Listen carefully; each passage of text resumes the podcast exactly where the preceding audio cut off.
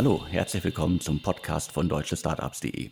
Mein Name ist Alexander Hüsing, ich bin der Gründer und Chefredakteur von deutschestartups.de. Heute spreche ich wieder mit Sven Schmidt, Seriengründer, Internetinvestor, OMR-Podcast-Legende und derzeit in Essen im Ruhrgebiet mit Maschinensucher unterwegs. Hallo Sven. Moin Alex. Wir bleiben auch direkt im Ruhrgebiet. Der heutige Sponsor der Ausgabe ist der Ruhrhub, der digitale Knotenpunkt für Unternehmen und Startups im Ruhrgebiet. Wie ihr wisst, unterstütze ich den Ruhrhub ja auch seit einigen Jahren. Das nur sozusagen als kleine Anmerkung. Heute geht es aber nicht um den Ruhrhub selbst, sondern um die Ruhr Startup Week, die vom 21. bis zum 25. September in Essen und weltweit stattfindet. Es sind über 70 äh, Events geplant und viele davon finden halt online statt. In Corona-Zeiten ist das ja nun mal üblich so.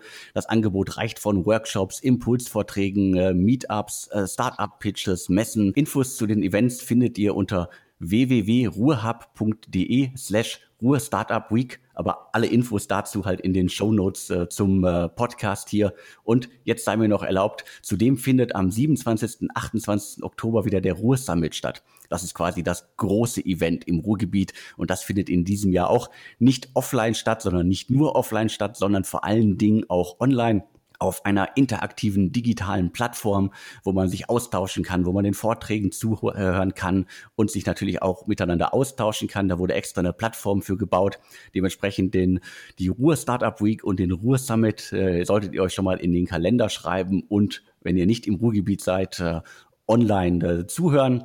Und ich kann jetzt nochmal sagen, zur Ruhr Startup Week, da bin ich auch an Bord. Ich mache jeden Tag äh, mittags ein äh, Interview, ein Currywurst-Interview, inter, unter anderem mit Thilo Bono von Piabo, Jan Sessenhausen von Tengelmann Ventures, Stefan und Anne Lemke von Ankerkraut, Jakob Fati von Crealize, FitX und mit äh, Amy Sarah Carstensen von Artnight. Das ist sozusagen jetzt der grobe Rundumschlag zum Ruhrhub, zur Startup Week und zum Ruhr Summit. Und Sven, du bist ja beim Ruhr äh, Startup Week, bei der Ruhr Startup Week bist du auch mit an Bord. Maschinensucher sitzt, glaube ich, gefühlt fünf Gehminuten vom Ruhrhub ähm, entfernt, also auch in der Innenstadt von Essen. Daher sind wir da schon mal äh, sehr verbunden mit. Und ähm, am 21. September, also heute in zwei Wochen, ähm, habe ich da zum Auftakt äh, sozusagen ein Kamingespräch mit dem Initiator, dem Oliver Weimann, der sozusagen der Macher, der Kopf hinter äh, dem Ruhr-Up und auch hinter der Startup-Woche und auch hinter dem Ruhr-Summit. Ähm, also daher, ähm, ja, und da geht es natürlich um die Themen, was heißt Corona im Endeffekt für die Startups sozusagen im Pod. Ja, äh, was muss man machen, ähm, damit es da auch trotz Corona weiter mehr, mehr Gründungen gibt. Ähm, das sind die Themen, und ich persönlich hoffe ja, wenn du mit den Kollegen äh, von Ankerkraut sprichst, Alex, dass du da nochmal rausbekommst, was jetzt die Bewertung war für den Secondary. Ja, ich hoffe, dass ich da nochmal was rausbekomme. Ob das jetzt live im Gespräch stattfindet, schauen wir mal. Gucken wir mal. Ja, letzte Woche äh, war ja äh, zum Thema sozusagen, ähm, ähm, ja, ich sag mal, gewisse Finanztransaktionen ähm, hat ja Rocket Internet das Delisting angeboten. Daher nochmal für alle Hörer, Rocket ist, äh, glaube ich, der Mehrheitseigner von deutschen Startups. Ähm, dennoch können wir darüber ohne jegliche Einschränkung ähm, berichten. Und äh, Alex, du hast mich ja gefragt äh, im Vorfeld, was ist meine Einschätzung? Und da habe ich gesagt, ja, also ich habe erwartet, dass Rocket von der Börse geht, aber ich dachte, da wird eine Prämie gezahlt und man versucht, die äh, freien Aktionäre rauszukaufen, also sprich, dass Oliver Samba, der Vorstandsvorsitzende und seine Brüder, die, die zusammen, glaube ich, in der Zwischenzeit die Mehrheit halten, dass die halt sagen, wir kaufen alle anderen Teilhaber raus und zahlen die halt dann entsprechend aus. Das war meine äh, Hypothese und da muss man ganz klar sagen, die sieht jetzt ex post etwas naiv aus. Ähm, und ähm, über diese Sache mit dem Delisting, dass man sagt, man nimmt einfach die man nimmt Rocket von der Börse und lässt die Aktien nicht mehr notieren. Dadurch werden die illiquide. Dadurch gibt es einen Anreiz für alle Leute, die jetzt zu verkaufen. Und da hat leider Gottes der deutsche Anlegerschutz, der Aktionärschutz ist da nicht ausreichend genug. Das passiert halt zum Durchschnittskurs der letzten sechs Monate, 18,57 Euro. Und das nutzt halt Oliver Samba, um jetzt sozusagen nochmal günstig Aktienrückkauf zu machen und um günstig Stücke einzusammeln. Und da haben manche Leute gesagt, wie kann er nur seine Reputation, was heißt das für die Zukunft?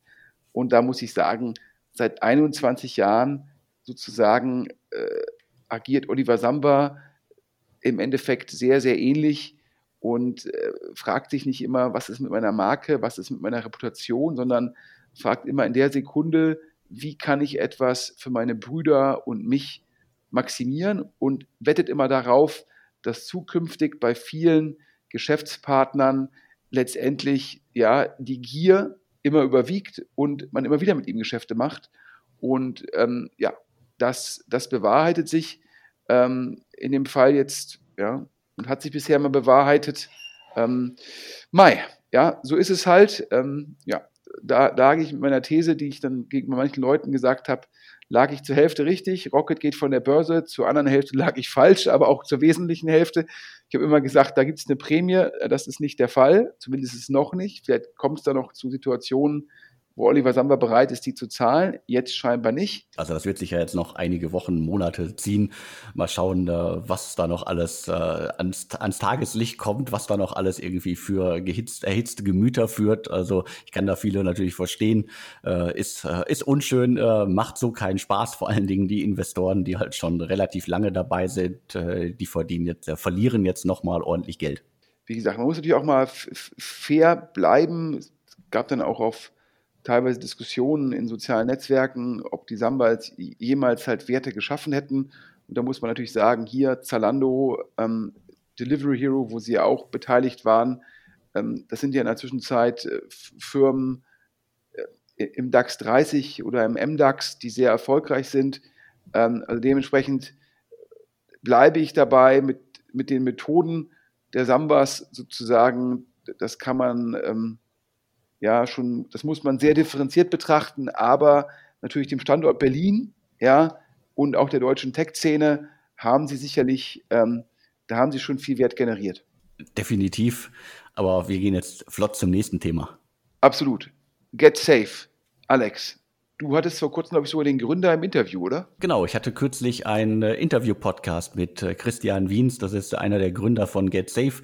Der sitzt in Heidelberg das Unternehmen äh, ist 2015 gegründet und ursprünglich mal angetreten, um quasi ja so eine Art äh, äh, System zu sein. Äh, ich kann meine meine Versicherung äh, eintragen, hochladen und bekomme dann Empfehlungen und äh, letztendlich hat sich das Ganze quasi vom Versicherungsmanager für die Hosentasche jetzt zum Vollversicherer in den letzten Jahren entwickelt.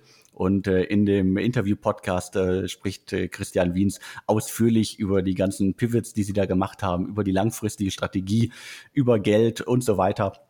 Also ziemlich spannend und auch äh, ziemlich viel Hintergründe drin. Also wer sich für das Unternehmen und äh, den Lebenszyklus dieses Unternehmens und ganz, ganz viele Pivots interessiert, sollte sich auf jeden Fall den Podcast nochmal anhören. Und wir können jetzt sozusagen die neue Runde verkünden. Ja, ich glaube, äh, sind ja schon ein paar Leute bei GetSafe investiert. Und ähm, aber um so, sage ich mal, so einen digitalen Versicherer aufzubauen, braucht es noch mehr Kapital, um den zu skalieren. Und ähm, bei GetSafe hat jetzt die Swiss Re ähm, investiert. Das ist, glaube ich, der zweitgrößte äh, Rückversicherer weltweit. Und zwar äh, nach unserem Verständnis ein reines Finanzinvestment, also nicht der erste Schritt zur Übernahme, sondern tatsächlich die Swiss Re das gemacht, ja, letztendlich wie ein VC. Und das spricht auch dafür, unsere andere Information ist es, dass das scheinbar nur de, der erste Teil einer angedachten größeren Runde ist. Ähm, insgesamt hört man im Markt, äh, sollen da 50 Millionen Dollar aufgenommen werden. Und ähm, die Swiss Re sozusagen wäre jetzt der erste Investor. Das ist auch schon im Handelsregister sichtbar. Aber da käme noch ein Investor. Und dann wären das halt in Summe, wie gesagt, äh, wie eben gesagt, diese 50 Millionen Dollar. Und ja, das sollte dann Get Safe, glaube ich, genügend äh, Spielraum bieten, sozusagen, ja, ähm, das Modell zu skalieren und wahrscheinlich auch mit der Swiss Re im Hintergrund, da gewinnt man nochmal Glaubwürdigkeit gegenüber dem Endkunden, die sagen, ist das, ist das ein Start-up für mich wirklich auch der vertrauenswürdige Versicherer? Weil ja immer die Fragestellung ist, so eine, viele Versicherungsmarken gibt es seit sehr langem und dadurch strahlen sie halt gegenüber ähm, einem möglichen Kunden sehr viel Vertrauen aus und wie baue ich das als Startup nach? Und dabei kann das natürlich ein sehr guter Schritt gewesen sein, zu sagen, wir nehmen jetzt hier die Swiss Re nur als Finanzinvestor an Bord, aber trotzdem können wir potenziell damit nochmal unsere Solidität auch am Markt kommunizieren. Wir lernen da dran und sind gespannt, ja, wann das Second Closing kommt, um den Anglizismus zu nutzen und den, auch den amerikanischen Sprachgebrauch dafür. Nach Hören sagen, ja, soll es im Oktober der Fall sein. Anderes Thema. Du hast äh, sozusagen äh, exklusiv ein neues Investment ja, unserer Freunde vom Visionaries Club, also Sebastian Pollack und Robert Lacher, ähm, die ja zum einen den, sage ich mal, den, den Growth-Fonds haben, wo sie, ja, der ist nicht so groß, glaube ich, 40 Millionen, aber wo sie halt in Growth-Runden mit investieren. Aber sie haben halt auch im Endeffekt einen Seed-Fonds, glaube ich, genauso groß, wo sie dann im Seed-Bereich oder ich glaube Pre-Seed, um genau zu sein, in den Lead gehen und da hast du das neueste Investment entdeckt. Richtig, äh, ich habe das Startup schon vor einiger Zeit im Startup Radar vorgestellt. Es ist Takto, ich hoffe, das spreche ich richtig aus, aus München. Äh, da geht es wirklich um Beschaffungswesen. Äh, das Unternehmen ist noch relativ jung, frisch am äh, Start mit der Plattform. Und äh, da können wir jetzt ja, du hast es gesagt, äh, hier verkünden, dass der Visionaries äh, Club und äh, UVC Partners äh, in das Unternehmen investieren. München, äh, UVC, gefühlt geht da irgendwie gerade nichts mehr ohne das ganze Netzwerk von Unternehmertum. Und äh, die, die Gründer des Unternehmens, äh, das ist unter anderem äh, André Petri, Nico Bentenrieder und äh, Johannes Groll, die haben auch äh, zumindest da etliche Berührungspunkte im Lebenslauf. Dementsprechend äh, scheint es da gerade ein gutes Netzwerk zwischen Unternehmertum äh, sowieso schon und äh, dem Visionaries Club und München im Allgemeinen zu geben. Und äh, schön zu sehen, dass halt äh, der Visionaries Club äh, aus Berlin heraus halt auch äh, massiv in, in München investiert. Und ich glaube, Beschaffungswesen ist ja auf jeden Fall ein großes Thema. Da habe ich jetzt in den letzten Wochen, Monaten auch etliche Startups gesehen, die sich im weitesten Sinne um dieses Thema drehen. Dementsprechend glaube ich, äh, schön zu sehen, dass der Visionaries Club da früh dran ist und noch besser, dass sie halt auch in München das Netzwerk äh, auszubauen scheinen. Ja, für mich sehr spannend, also äh, wie viele Gründungen man aktuell aus der Technologie München heraussieht. Dann gibt es dort dieses ähm, Center for Digital Technology and Management, ich glaube kurz CDTM genannt, alle drei Gründer von Takto waren damit halt auch, äh, ja, waren da an diesem Center. Ähm, also ich äh, finde das total faszinierend. Ähm, ist ja oftmals immer gesagt worden, hier so viele Gründungen aus der WHU heraus. Aber ich finde in den letzten Monaten äh, fast noch mehr Gründungen halt ähm, aus, aus der Technischen Universität München, insbesondere in Zusammenhang mit diesem Center heraus. Und äh, du hast natürlich klar, UVC ja, da immer, da immer mit dabei, natürlich auch die Nähe da, die Berührungspunkte, ja, und ähm, auf jeden Fall sehr spannend und natürlich auch aus dem Umfeld, ja, viele Deep Tech-Gründungen und ja, also ich glaube, sagen kann man nur die Daumen drücken.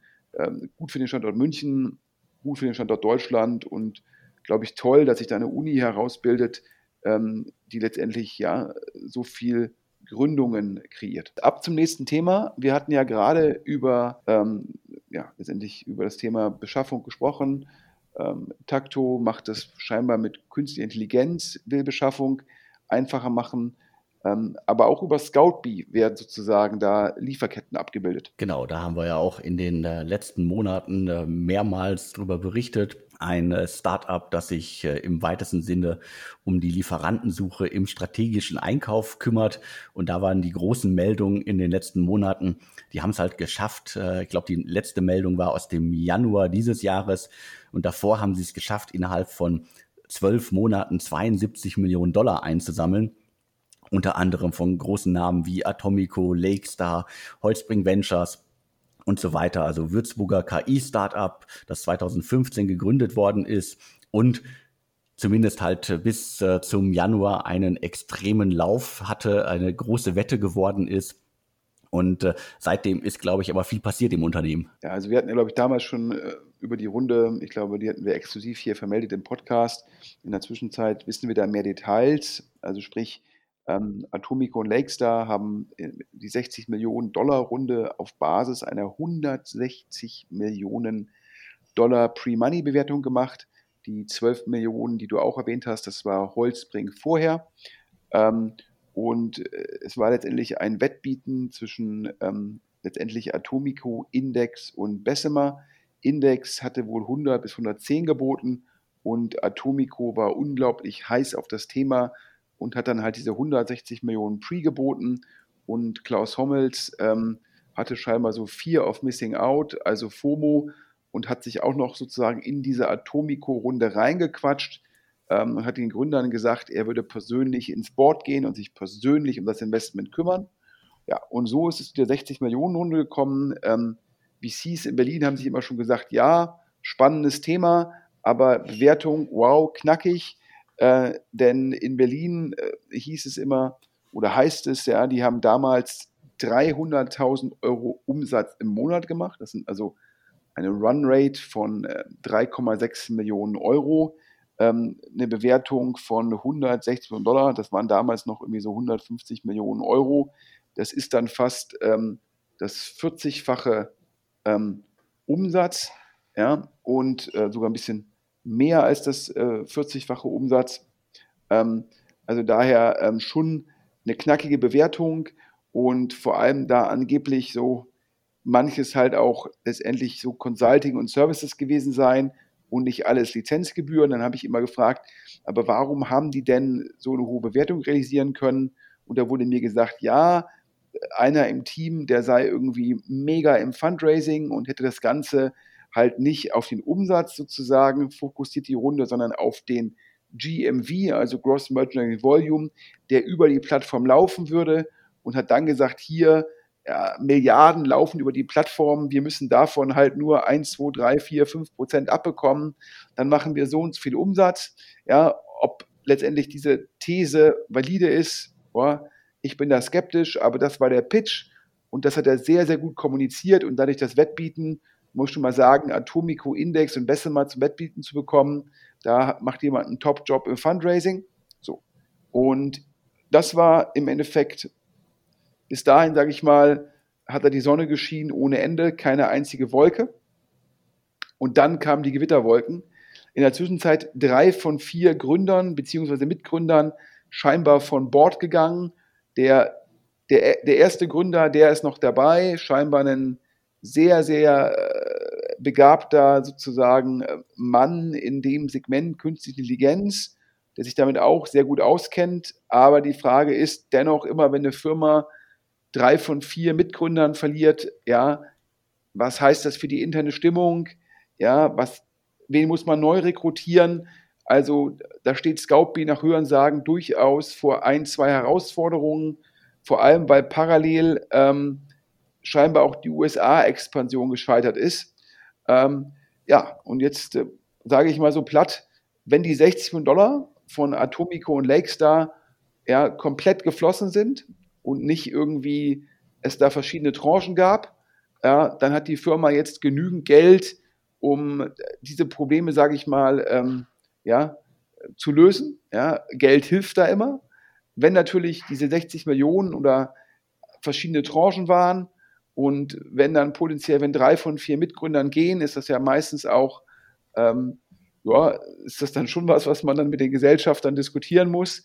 Also schauen wir mal. Also ich sage mal so, letztes Jahr sah Scoutbee aus wie die Monster-Rakete und ähm, jetzt sind da, glaube ich, so ein paar Steine im Weg. Das klingt zumindest so. Apropos Steine im Weg oder Sonnenschein, ja, letzte Woche wurde ja so ein bisschen, ich sag mal, es verkauft, als würde nur die Sonne strahlen. Die Kollegen vom Handelsblatt haben exklusiv den, soll ich sagen, Exit ähm, von nebenan verkündet. Ja, es sind immer so Meldungen, bei denen ich mir gar nicht mal sicher bin. Also es äh, wird so als Investment verkauft. Gleichzeitig ist es fast schon äh, gefühlt ein Exit, weil 61 Prozent hält äh, Burda jetzt am Unternehmen. Dementsprechend, das ist äh, manchmal für mich schwierig zu sehen. Ich habe es jetzt erstmal irgendwie als weiteres Investment äh, betitelt. Wurde auf LinkedIn, glaube glaube ich, vom Christian Vollmann, dem Gründer und Initiator von nebenan, ähm, fast schon als Exit abgefeiert.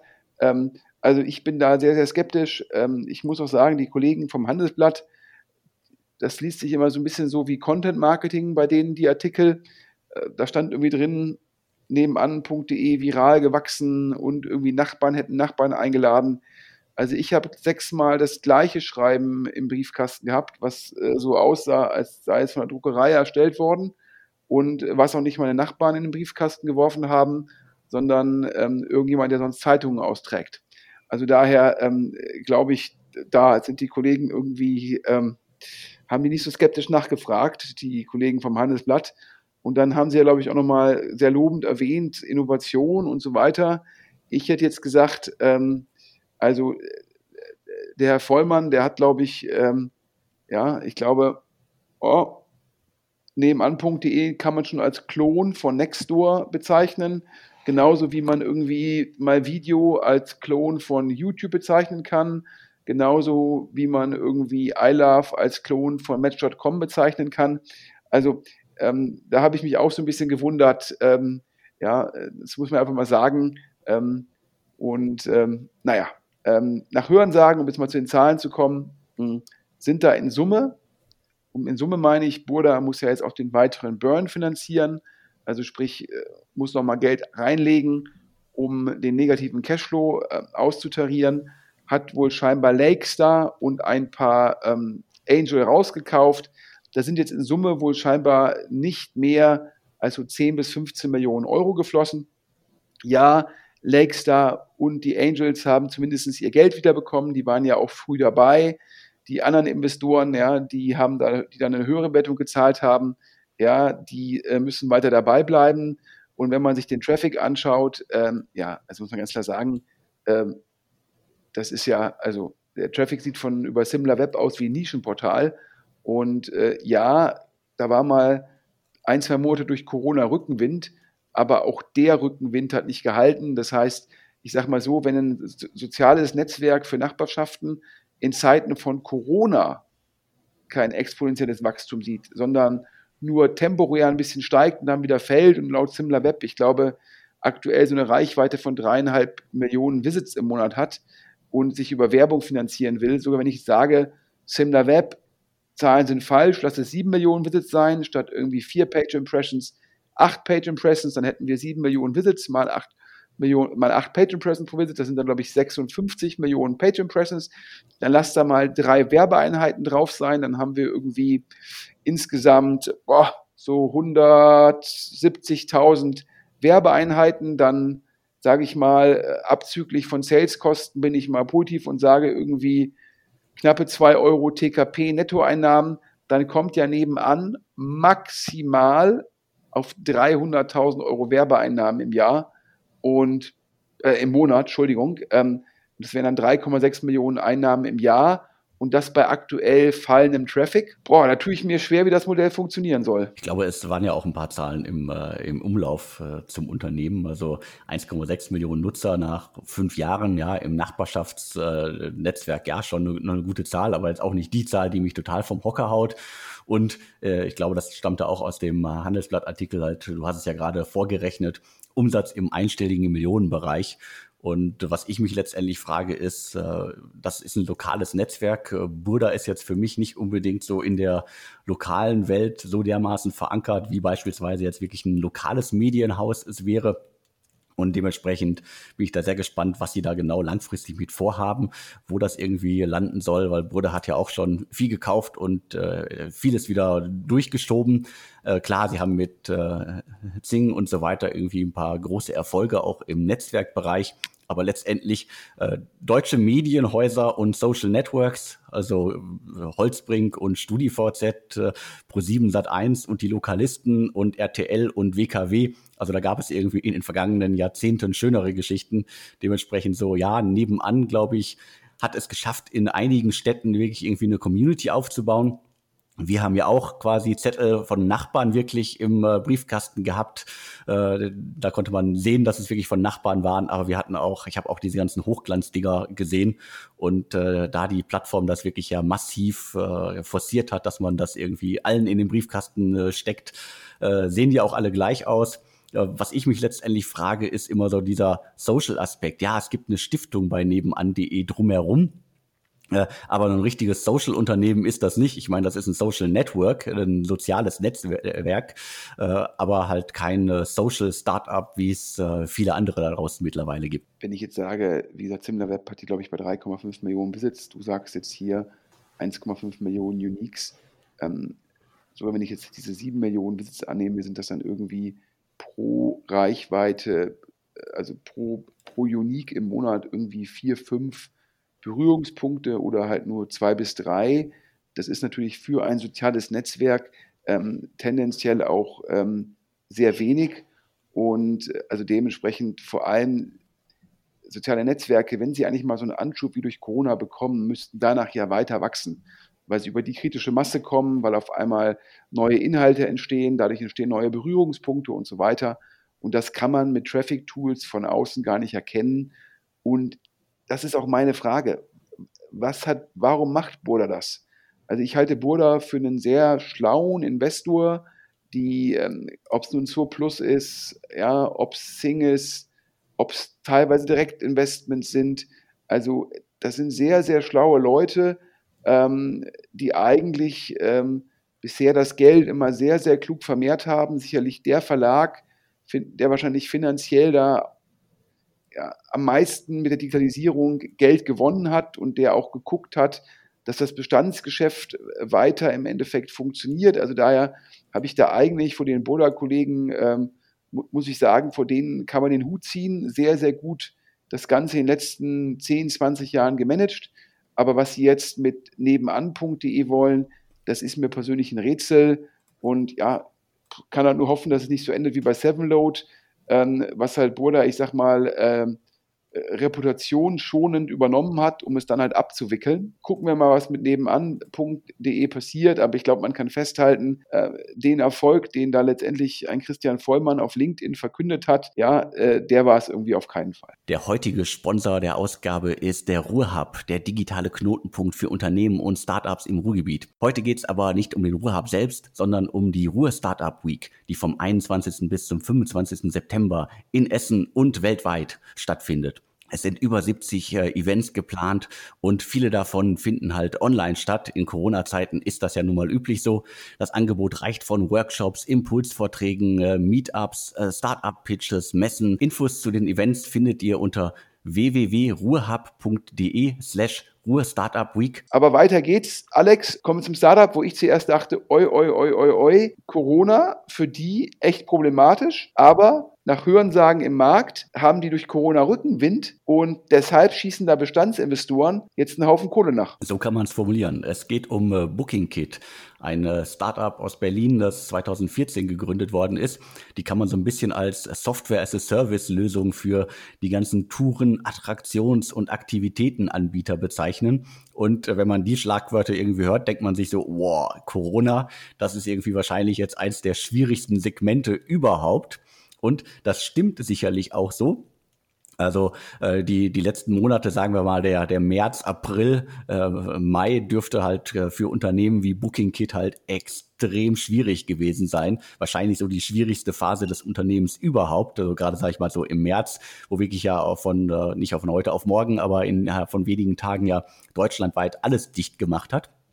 Und das heißt, die konnten dann auch über ihre äh, Partner halt äh, äh, nicht mehr zusammenarbeiten. Die Partner konnten nichts, äh, nichts machen. Es gab äh, keine Umsätze und so weiter.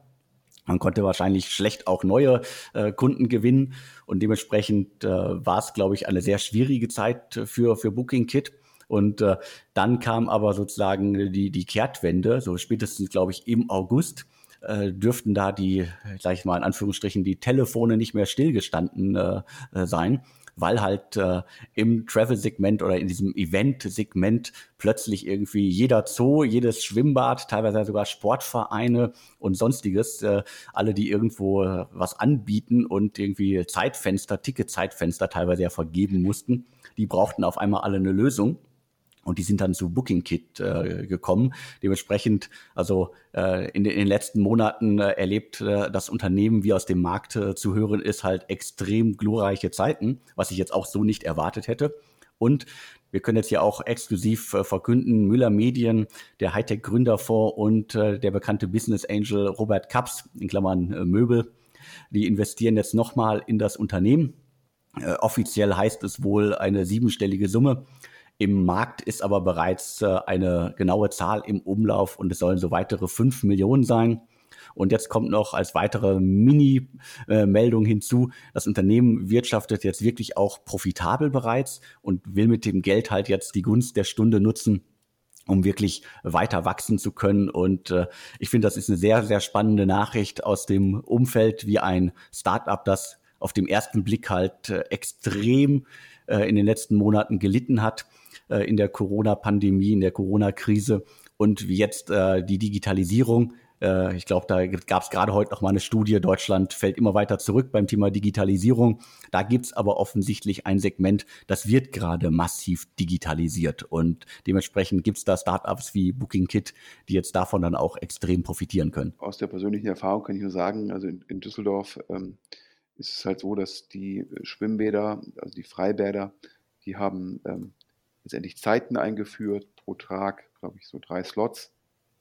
Und ähm, die Tickets muss man halt dann entsprechend vorher ähm, reservieren und dafür braucht es halt ein Ticketing-System. Ich weiß jetzt nicht, ob das jetzt dahinter BookingKit ist, aber ich kann mir natürlich vorstellen, ähm, dass solche Lösungen halt ja, wahrscheinlich auch teilweise von BookingKit gestellt werden und daher kann ich da jetzt den, den Rückenwind, den ich halt auf den ersten Blick nicht gesehen habe, ähm, durchaus nachvollziehen. Und äh, dann ist klar, wenn es dann einmal eingeführt ist, ist natürlich der nächste Schritt zu sagen, äh, bevor ich dann halt auch in Zukunft irgendwelche Tickets an der Kasse verkaufe, ja, habe ich zumindest teilweise die Tickets schon online verkauft. Und ähm, das ist auf jeden Fall ähm, eine spannende Geschichte und äh, dementsprechend, ähm, wenn man das Ganze dann auch, dann auch zukünftig wahrscheinlich irgendwie aus Perspektive jetzt der Freibäder Düsseldorf zum Beispiel übers Handy abbildet, ja, ich glaube, das äh, führt halt dazu, dass dann an der Kasse die Schlangen geringer werden, dass man mehr Tickets im Vorverkauf verkaufen kann, dass man ähm, besser das ausplanen kann. Und wenn Booking Kit dann auch solche Tools bietet, wird man solche Kunden auch ähm, langfristig ha halten können. Also daher auf jeden Fall spannend. Ähm, da merkt man mal, ich, ich habe es ja im Endeffekt schon mal so selbst genutzt, aber ich habe mich da scheinbar nicht, nicht gefragt, wer bietet das eigentlich an? Und jetzt äh, hast du halt rausgefunden, dass Booking Kit da einer der Profiteure ist. Zum nächsten Thema, Holzbring Ventures. Ja, ich glaube, Alex, ein VC, über den wir fast regelmäßig reden, weil er sozusagen in dem Bereich, wo wir beide ja uns relativ darauf fokussieren, also Deutschland, oftmals durchaus Konsumententhemen oder, sage ich mal, Sachen, die man auch, ja, die wir beide als Nicht-Techies gut verstehen können, da ist Holzbring sehr aktiv. Und wir hatten ja schon von dem neuen Fonds von Holzbring geredet. Und da müssen wir jetzt einen Fehler von uns korrigieren, denn ich glaube, wir gingen immer bisher davon aus, dass der Fonds wieder so eine Größe hat von 300 bis 350 Millionen, Alex. Genau, davon äh, sind wir ausgegangen. Ich glaube, wir hatten uns sogar darüber gefreut, dass sie nicht gleich irgendwie den äh, eine Milliardenfonds auflegen. Aber nach Hörensagen werden es 500 Millionen. Und zwar deshalb, weil Holzbrink in Zukunft auch bei Growth-Runden, also das ist dann irgendwie Series B, Series C, teilnehmen will. Und ich glaube, wir hatten da auch berichtet oder zumindest erwähnt, die Runde bei der Solaris Bank. Genau, also das äh, war die Solaris Bank, wo dann auch äh, Holzbrink als äh, später Einstieg, später Gesellschafter mit an Bord gekommen ist und dementsprechend da auch nochmal in, äh, in anderen Sphären plötzlich unterwegs war. Ich glaube, es ist dann das erste Growth Investment, denn, denn vorher war ja immer so der Fokus, ich sag mal, ja, Pre-Seed nicht, das ist dann eher sowas Visionaries Club und, und so weiter, sondern war ja immer der Fokus auf Seed in Series A Series A. Und ich glaube, bei Solaris Bank aus dem Kopf muss ich jetzt sagen, glaube ich, es waren so 60 Millionen Runde Euro, ich glaube 400 Millionen Euro Post, also äh, schon knackige Zahlen. Und da war Holzbrink im Lied. Und das war schon das erste Zeichen, dass da Holzbring sozusagen nach, nach oben wächst oder den Fokus erweitert und jetzt natürlich auch mit solchen Anbietern wie wie Insight, Atomico, Index im Wettbewerb steht. Und da gibt es auch manche Leute, die sagen, boah, ähm, das ist dann teilweise nochmal relevant kompetitiver. Und wo Holzbrink halt bei der Seed und Series A eine mega Reputation hat, hat mir jetzt ein VC gesagt, naja, wenn sie dann mal antreten gegen Insight, Index und Co., ja, wäre eher gespannt, ob dann sozusagen die Conversion von Termsheet zu Signing weiter so hoch sei bei Holzbring wie aktuell bei den Seed und Series A Runden. Ja, er sah da skeptisch, Ähm, und dann kam irgendwie auch die Frage auf, wer macht das denn bei Holzbring? Weil es teilweise auch ein anderes Jobprofil ist. Also für die Hörer, ähm, so eine, so eine Seed-Runde, das ist ja oftmals, da gibt es jetzt relativ wenig KPIs, da gibt es meistens schon ein Team, da gibt es meistens schon ein Produkt, aber noch keine richtig belastbaren Zahlen. Da braucht es halt ein gutes, eine Mischung aus Bauchgefühl, Marktverständnis, ähm, da, muss man ins Netzwerk reinhören, ist das, ist die Firma zum, zum richtigen Zeitpunkt an der richtigen Stelle. Und bei den Growth-Runden, ja, wenn man sich teilweise mal irgendwie, äh, mir sind schon mal so interne Decks gezeigt worden, wie, wie ein Insight, ein Investment aufbereitet. Ähm, das kenne ich auch noch aus meinen Excel-Zeiten. Da gibt es halt sehr, sehr tiefe Analysen, Markt, Kunden, KPI, Skalierbarkeit der Online-Kanäle. Und das ist durchaus ein anderes Anforderungsprofil an einen Partner. Und äh, dann haben wir da recherchiert und ähm, der Berliner Flurfunk, ja, um mein, ähm, um mein, um mein Lieblings sozusagen äh, Wording zu benutzen, ähm, der sagt, ähm, Holzbrink hätte einen weiteren Partner. Warum sage ich weiterer Partner? Wir hatten ja schon darüber berichtet, Robert Meyer, also sehr, sehr aktiv, Holzbrink dabei das Team zu skalieren. Also, ähm, und die hätten einen neuen Partner für diese Growth-Runden und zwar jemanden abgeworben von Delivery Hero. Und zwar dort jemand, der vorher im Banking-Bereich tätig war. Also sprich, jemand, der Investment-Banking-Hintergrund hat, dann bei Delivery Hero, ja, sozusagen der Growth-Firma gearbeitet hat. Und der würde jetzt Partner bei Holzbring Ventures werden, um dort den Bereich Growth Investment sozusagen sich darauf zu fokussieren. Das ist zumindest das, was man vom Markt hört, offiziell noch nichts verkündet, aber äh, allerdings, wir versuchen ja auch immer hier im Podcast die Meldungen zu bringen, bevor die Firmen es selbst verlautbaren lassen. Genau, und oftmals helfen dann die Hörer ja nochmal, um uns mit weiteren Infos zu versorgen. Und das äh, könnt ihr auch bei dieser Meldung gerne machen. Einfach an podcast.deutsche-startups.de schreiben. Gerne auch nochmal in den anonymen Briefkasten auf der Webseite einwerfen. Und in dem Fall reicht uns auch das LinkedIn-Profil zu dem Delivery Hero Mitarbeiter, der jetzt Partner wird bei Holzbring Ventures. Nochmal kurz zur Einordnung. Also Holzbring hat, glaube ich, jetzt äh, bisher sieben Fonds äh, aufgelegt. Insgesamt halt äh, eine Milliarde äh, Kapital under Management heißt man, heißt das, glaube ich, das äh, Schlagwort, das Szene, der Szene-Sprech dazu. Und dementsprechend ist ja ein 500 Millionen Fonds auf jeden Fall eine riesige Nummer. Und wenn jetzt ein neuer Partner kommt, der quasi sozusagen so das Growth-Segment abdeckt, dann äh, ergänzt sich das ja auch mit der Personalie, die du gerade angesprochen hat, hast, äh, Robert Meyer. Der wird äh, sicherlich äh, eher im äh, Frühphasensegment unterwegs sein und darauf deutet ja auch das erste Investment hin, wo er aufgeführt ist.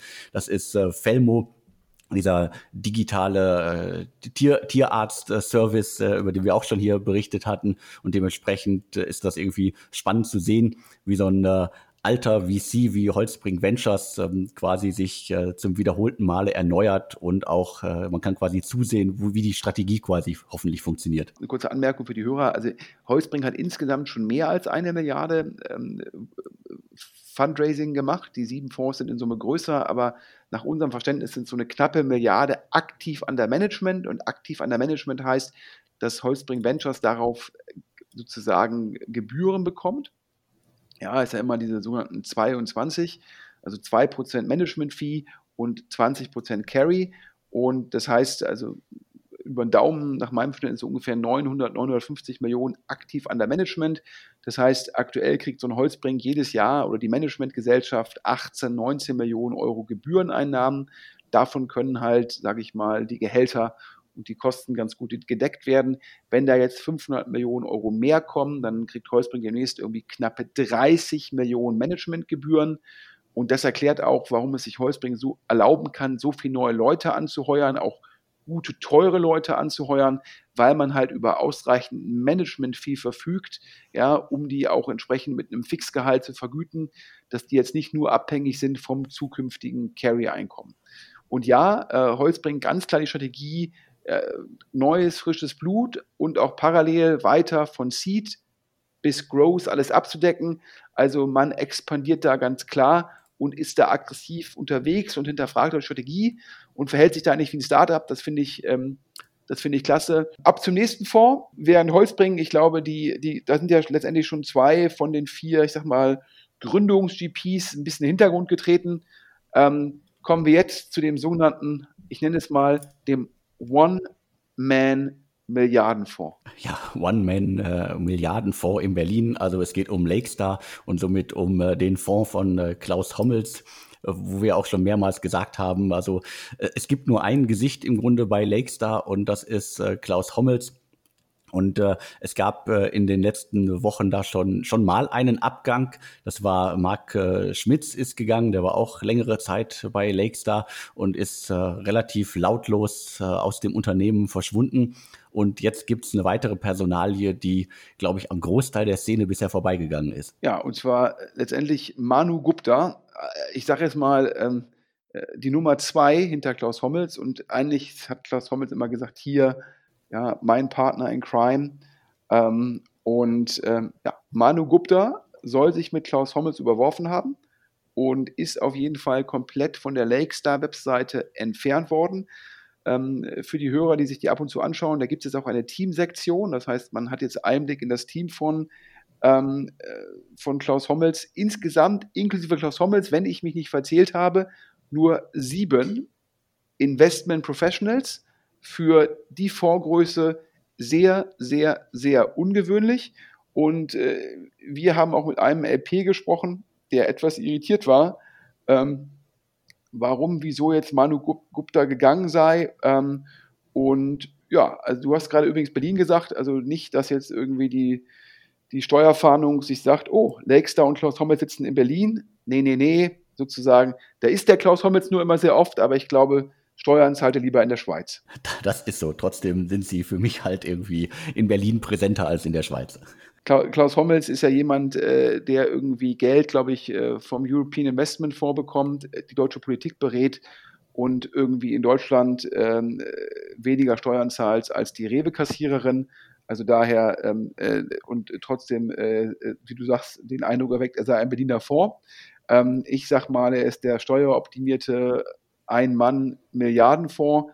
Und diese, diese zwei hieß ja schon immer sozusagen, er ist der gleiche unter den gleichen. Und letztendlich würde nur Klaus Hommels Entscheidungen bei Lakestar treffen. Und dann war immer das Gegenargument, es gibt noch Manu Gupta. Und ja, dieses Gegenargument, das gibt es jetzt nicht mehr. Und ich glaube, wenn man auf die Webseite guckt, ähm, nichts gegen die anderen sechs Investment Professionals, aber ähm, das ist ganz klar, ähm, das ist ein Flugzeug, ähm, wo Klaus Hommels äh, Pilot, Co-Pilot ist und auch noch sozusagen im Tower sitzt und äh, auch noch der Fluglotse ist. Also daher ähm, bin ich mal gespannt, so ein bisschen das Gegenmodell zu Holzbrink Ventures. Ich muss sagen, äh, Holzbrink Ventures verdient da sozusagen mehr meinen Respekt ähm, als Lakestar. Ich halte das auch für sinnvoller, ein tiefes, breites Team, Expertisen herausarbeiten, ähm, finde ich sehr gut. Also daher, ähm, wenn ich jetzt in einen der beiden Fonds investieren müsste, würde ich definitiv äh, eher in Holzbring Ventures investieren als in Lakestar. So, jetzt hatten wir eine ganze Menge Themen diese Woche. Absolut. Nochmal einmal kurz zusammenfassen. Rocket Delisting. Ja, ähm, habe ich vorhin gar nicht gesagt. Wer noch mehr dazu von mir hören will, ich habe auch gestern gab es einen OMR-Podcast, wo das Thema auch adressiert worden ist. Dass es von der Börse geht, habe ich erwartet. Dass es in Anführungsstrichen äh, so trickreich erfolgt, hätte man erwarten können. Aber das habe ich nicht erwartet. Ähm, Get Safe tolle Runde mit Swiss Re und das ist nur der erste Schritt zu insgesamt 50 Millionen Dollar. Und der zweite Schritt soll im Oktober erfolgen. Ähm, Finde ich super, wie sich die Insurtech-Startups in Deutschland entwickeln. Ähm, dann, Alex, du hast exklusiv äh, rausgefunden, ja, also äh, TUM, ja, und C CDTM, ja, scheinen irgendwie WRU zum Quadrat zu werden. Ja, Gründung ohne Ende daraus und dann noch Deep Tech super für den Standort München und dabei wieder UVC und auch Visionaries Club, AI für Beschaffung. Und wo wir gerade bei Logistik und Beschaffung sind, Scoutbee, letztes Jahr, sage ich mal, die Rakete am deutschen Startup-Himmel, 60 Millionen Dollar von Atomico und Lakestar auf 160 Millionen Pre. Jetzt aber scheinbar Ärger im Team, drei von vier Gründern gegangen, USA-Expansion gescheitert. Aber wenn das Geld nicht in Tranchen geflossen sein sollte oder fließen sollte, sondern komplett auf dem Konto war, hat ScoutBee genügend Geld, um alle Probleme zu lösen. Nebenan.de, letzte Woche die Kollegen vom Handelsblatt haben so getan, ja, als wäre es der mega, mega Exit. Das können wir verneinen. Ja, Angels und Lakestar haben ihr Geld wiederbekommen, ähm, aber ein großer Exit war es nicht. Äh, sehr lebenslaufschonend von Christian Vollmann. Ich frage mich ein bisschen, was will Burda mit nebenan.de? Dann hast du gesagt, und das hat mich total erstaunt, Booking Kit, ja, bester Monat der Firmengeschichte. Und dann habe ich drüber nachgedacht und gesagt, da hat es Klick gemacht bei mir. Ja, natürlich jetzt viel Ticketing für Wildparks, für Schwimmbäder, alle Leute, die jetzt Einlasskontrollen brauchen, die die Menge aufgrund von Corona steuern müssen, da ist BookingKit die Lösung für und daher 5 Millionen interne Runde, um das Wachstum noch weiter anzuschieben. Klasse, hätte ich nicht gedacht. Ja, und gute Nachrichten für alle deutschen Fonds, die, äh, für alle deutschen Gründer, die sagen, ich will jetzt nicht das Geld nur von Inside haben. Holzbring Ventures, der Fonds ist viel größer als von uns vermeldet. 500 Millionen werden auch Growth, Growth-Runden machen. Die erste war die Solaris Bank. Ja, und zum Schluss, Manu Gupta, haben wir gerade über geredet, hat Lakestar verlassen. Ja, wer also sozusagen meines Erachtens unter Klaus Hommels arbeiten möchte, da gibt es wieder ein paar Partnerstellen zu besetzen. Ja, Alex, und zum Schluss nochmal unser Dank gilt dem Ruhrhub, oder? Genau, unser Dank gilt dem Ruhrhub, dem Sponsor der heutigen Ausgabe.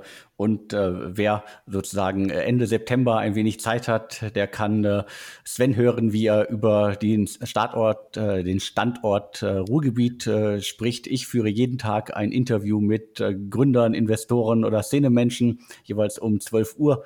Und dementsprechend schaut es euch an. Es findet zwar alles im Ruhrgebiet statt, aber sozusagen äh, auch online und da kann jeder zugucken, jeder reinschauen und dementsprechend ist es, glaube ich, eine schöne Gelegenheit, uns auch mal zu sehen. Ja, und vor allem, ich glaube, es die, die, die Ruhrhub Startup Woche, die ist ähm, komplett kostenlos nach meinem Verständnis. Das heißt, 60, äh, 70 Digital-Events ähm, über die Woche verteilt und wie gesagt, heute in zwei Wochen ähm, mache ich zum Auftakt mit dem Initiator, dem Oliver Weimann, ähm, ein Kamingespräch zum Thema, was heißt Corona für die Startup-Szene im Pott und äh, was, was sind die Konsequenzen daraus.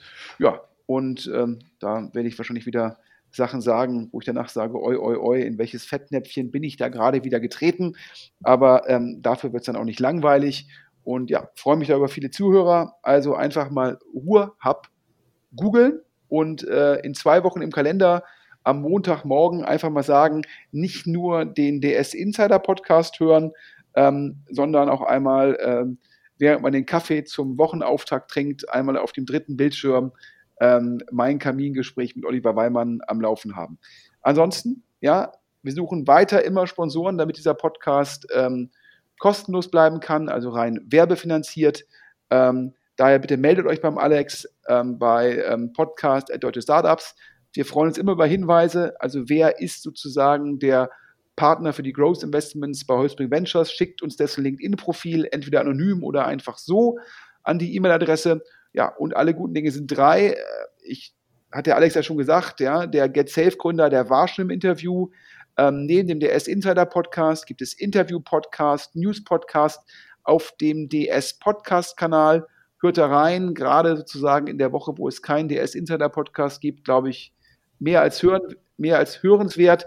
Und ich hoffe immer noch, die, ich glaube, die Ankerkraut-Gründer, die hören ja auch diesen Podcast ab und zu, dass die jetzt schon mal sozusagen nochmal ähm, ihr Termsheet durchlesen und dann in zweieinhalb Wochen äh, im Interview verkunden können, was die genauen Deal-Terms waren bei Ankerkraut. Genau, das wäre doch eine schöne Meldung für äh, den, den, äh, das Interview und dementsprechend äh, bereitet euch darauf vor ich bin vorbereitet auf jeden Fall. Ja, jetzt von mir noch kurz äh, vielen Dank äh, für die Infos, äh, vielen Dank für deine Ausführungen, Sven. Und mir bleibt jetzt nur noch zu sagen und tschüss. Vielen Dank, bis dann. Tschüss.